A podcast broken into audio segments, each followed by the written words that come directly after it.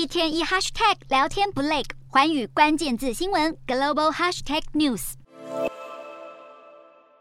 拥有丰富的天然资源，是全球最大的动力煤、棕榈油、精炼锡出口国，也是镍基钢、橡胶等资源的主要销售国。而印尼政府在二零二零年的时候禁止镍矿石出口，来吸引外国商家到当地去开发镍冶炼厂和下游产业，提高镍产业的附加价值。而此做法似乎有所成效了。印尼统筹部长就表示，准备把禁止镍矿石出口的成功模式套用在其他天然资源上，使这些原材料都可以成为高附加价值产品。预计在二零二四年将出口额提升到三千亿美元的水平。但是欧盟相当不满印尼的镍矿石出口禁令，向世界贸易组织提出了申诉，预计将在年底就此争端发布报告。